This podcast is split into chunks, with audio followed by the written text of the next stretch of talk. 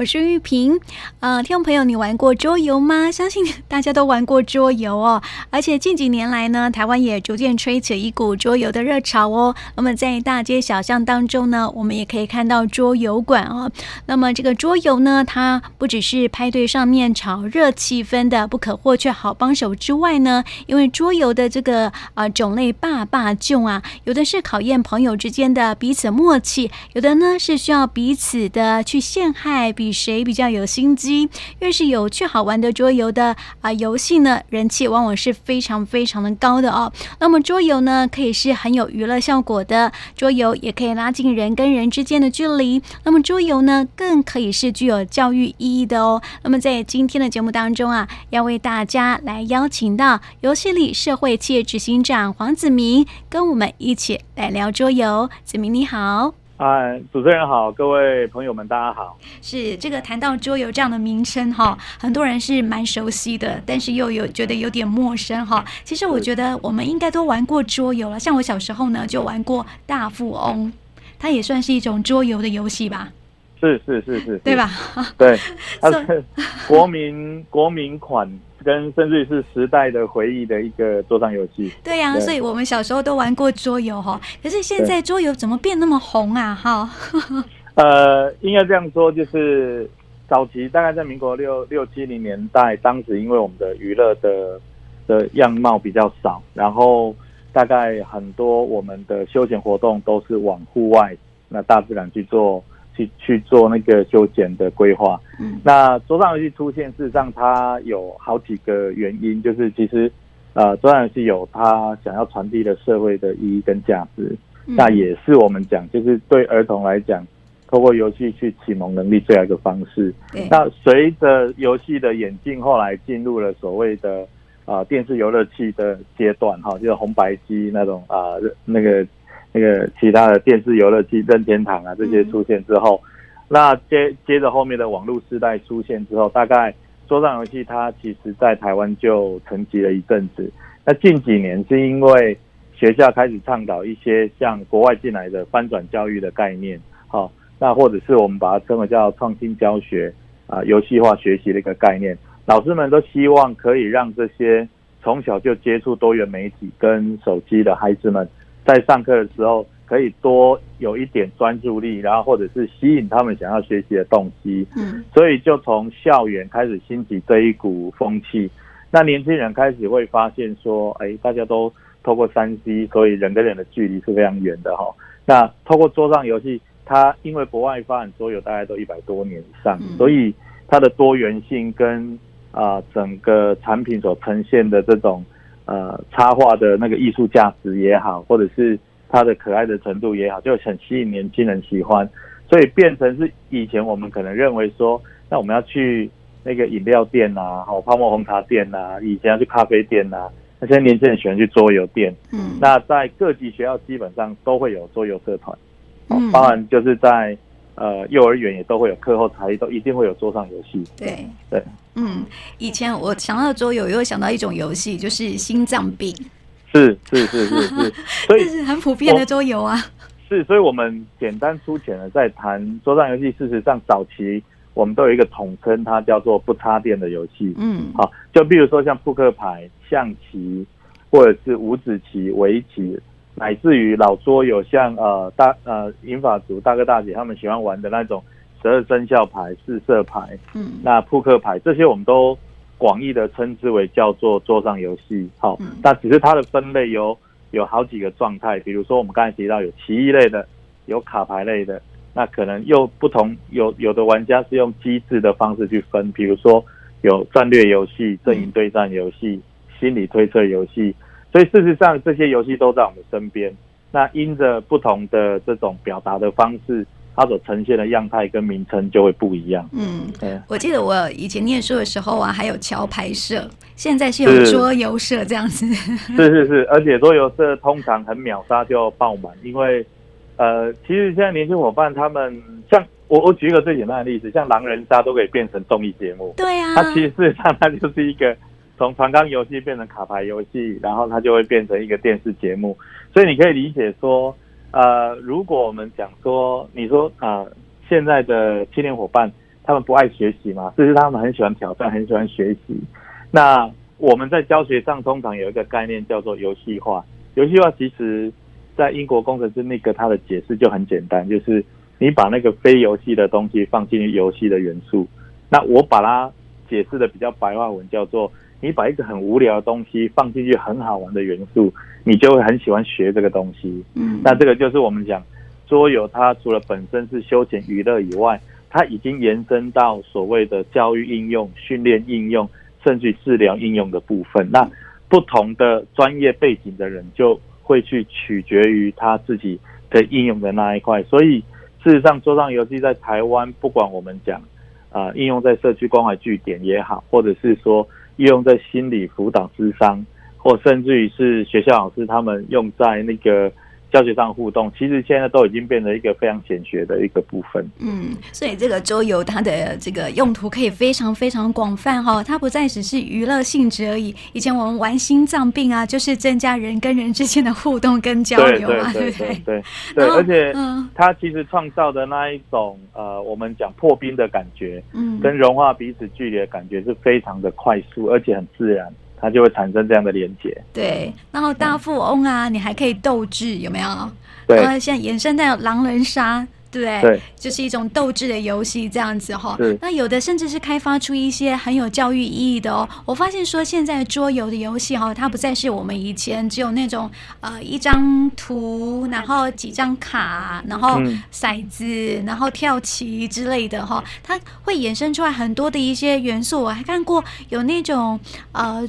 植树的啊，然后有那个动物的啊，哦，还有动物图案的啊，或者是做成动物造型的一些旗子啊之类的哈，这些都是非常非常好玩的一个东西。所以我很想问这个呃子明哦，就是你从什么时候开始投入设计桌游这样的一个呃这个呃工作当中呢？呃，我大概在十二年前。十二十三年前，我们就开始接触桌上游戏。当时接触桌游，其实台湾的品相非常少。那但是我我们偶尔我们就要从国外自己呃买进来。那随着慢慢的这个市场打开，我们刚才提到几个需求市场打开之后，台湾开始出现一些大型的代理商。那可是你在玩的过程当中，你就会发现一些事情，就是说，哎，你总是会有一个感觉，就是说，哎，怎么改会更好玩，或者是说。你觉得他好像在传递一个什么讯息给你，然后让你可以去理解这个概念。所以，就如同我们刚才说的，呃，大富翁的游戏，它其实跟大家都在讨论说，它跟啊、呃，比如说美国地产大亨其实是很雷同的游戏。嗯。但是在美国地产大亨，它有一个背景故事是说，我们好像是在玩啊、呃、买土地赚钱这件事情，可是在它游戏本质设计的概念的时候，它其实在传递一个。你的土地不要轻易卖给商人，嗯，要不然土地增值的话，你过路就要付好多的代价啊！真的，对，所以它事实上每一个游戏设计的情况，每一个不同的人的视角看到的样态是不一样。那我们那时候就在想一件事情，说如果上课或者是学习一些严肃的议题可以变好玩，那我们可以把可不可以把它变成是一种游戏？所以可能以前我们会把它变成是像团体动力游戏，比如说老师会设计一些。有奖征答，或是老师会呃设计一些比如转盘或骰骰子的概念。可是慢慢有这样的，不管呃桌上游戏我们的配件来讲，不管有没有那一个图板，就是那一张纸或者是那个厚纸板，我们把它称为图板，或者是透过骰子或透过其他的机制去组合起来，能不能去倡议我们想要讲的一件事情？包含就是说，那我可不可以透过游戏来学那个历史？我可不可以？透过游戏来学社会的议题，比如说，呃，有一些社福团体，他们想要去表达这件事情。但是如果他们都就是传统，我们都是用文宣文案的方式，有时候听起来很教条，而且很像在说教。可是事实上，你没办法感受到。所以我我常我常在演讲的时候，我都问大家一件事情，就是你拿桌游要做什么？如果你拿桌游第一件事情，它就是玩。那他就扮演的就是休闲、娱乐跟陪伴的角色。如果你要把它拿来做呃教学或学习的话，那他就必须要有那个教育的核心跟教育的目的。那如果你是拿来做训练，那你就要你就要去去把它归纳出来，它训练的目的是什么？比如说，我要训练孩子们有财商观念。好，不管你有没有钱，可是你对你自己的价值观，对你的生活上的规划要很完整，或者是说你要去训练我们讲预防及延缓失智失能。那你用哪些桌上游戏，怎么操作去达到这个目的？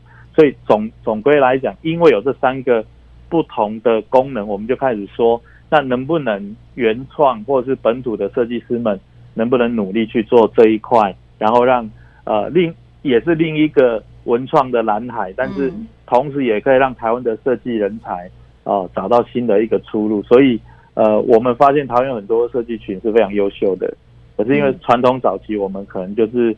专注在一些商业设计类的一些产业，对，那慢慢的发现，原来国呃桌上游戏不是只有国内市场，它还有国际市场，嗯，而且它是一个呃国际上蛮受瞩目的一个产业，甚至于有的桌上游戏都变成电影了，对啊，那所以它能不能透过这样的图像 IP 的原创，它可以去做周边的应用或产业的的多元多层次的一个。一一个创新的一个领域出来，我我们我们不再只是玩游戏的人，我们变成是想要透过游戏去改变世界的人。嗯、那这个梦想就这样开始一步一步的堆砌起来。哇，这个梦想好大哦！对 对，但就是走一辈子的路啦。就是呃，我我我常说，其实我们一开始设计游戏，大家都会去做。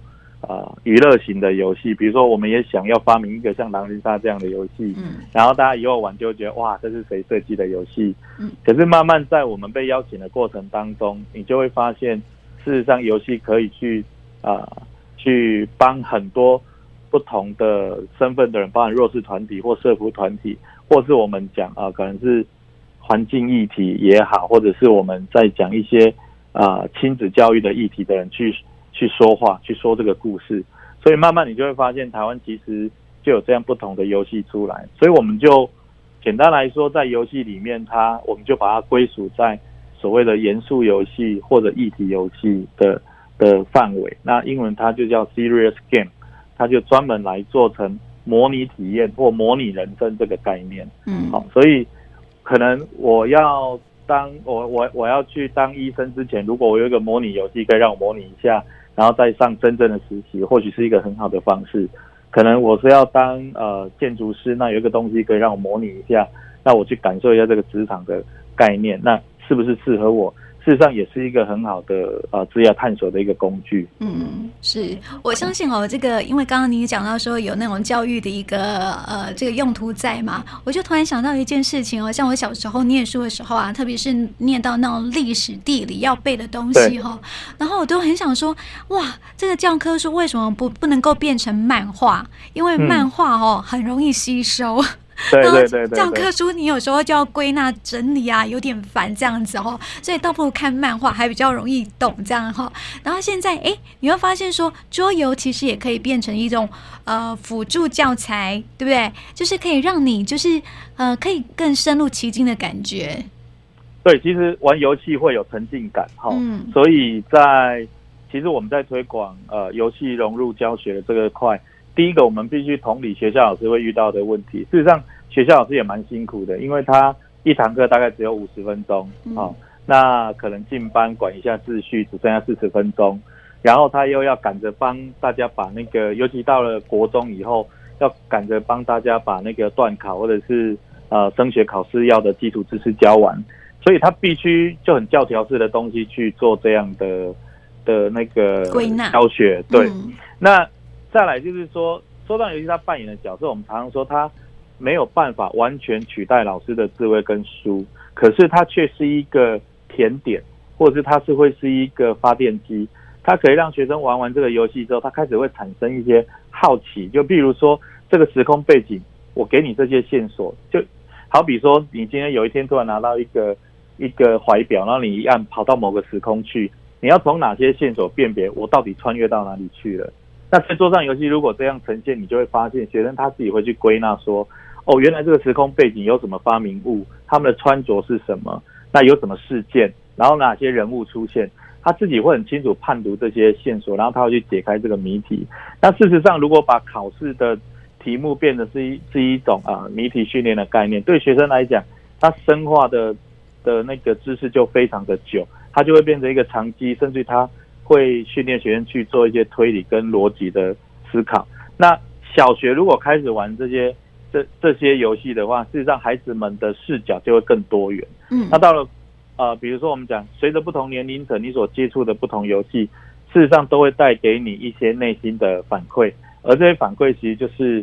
我们讲的就是比较深层的东西。如果透过老师的引导，那我想对学习上来讲，桌上游戏就是一个很好的教具的辅助。那他就可以把老师真正想要传递给学生去相辅相成。嗯，对。哎，你说的这些好那个好符合现在的一百零八课。哎，一百一一百一十一年，哎，一百零八吗？一百零八课纲。一零八新课纲。对，你好好符合一百零八课纲的那种感觉哦，就是因为现在是强调这种素养导向的一个学习嘛，这个就非常素养啊。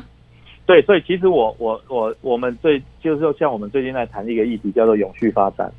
永续发展，其实如果你告诉小学生，你告诉中学生，他都会跟你讲说，哇，那那环保的事情是很遥远的事情啊，或者是我只能做呃随地捡垃圾，不要用不要用吸管。呃，可是我认为啊、永续发展议题，它其实是每一天每一秒在生活中都如实呈现的。所以，像我们在做永续发展议题，我们不仅仅把专家学者找进来，我们自己也把游戏的专家找进来。去设计一个游戏，最主要提供给老师跟学生，他如何去透过这个桌游发现，原来你每一天做的每一件事情，你都可以让地球永续发展。嗯，然后进而，如果我们去教学生们，可以去设计一个小型的桌上游戏，啊，一个一个围桌游出来的话，我们常常发现，学生为了要去做这个桌游，他主动会去收集资料，嗯，他主动会去去跟呃同一组的同学去思辨说。这样，这个议题到底是对还是不对？它的影响大还是小？那跟平常我们在上课，老师说啊，你看哦，这个我们要啊、呃、兼顾一下环境跟经济跟社会之间的发展的平衡。就这样一句话过去，学生大概也是左耳进右耳出。可是透过这个游戏，他必须去寻找这些脉络的时候，他就会知道有时候很为难。那你要怎么取决平衡？然后甚至于每一个人扮演不同角色的时候，他所兼顾的自身利益。如何去取得到一个妥协？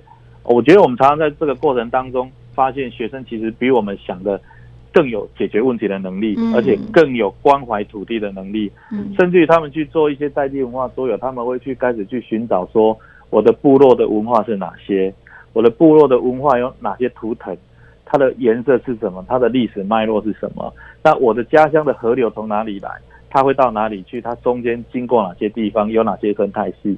这个都是我们在呃带领学校老师跟跟学生一起操作的时候，我们发现学习的那个动机性跟学习的多元性。都在这里面是完整可以呈现的。嗯，我觉得好棒哦。对啊，嗯、这个孩子们如果能用这样的一个学习方式啊，就是能够训练他们思辨的能力了哈。无形当中啊，根本不用用教条式的方式来教导他们了哈。因为孩子们的创意是无穷的哦。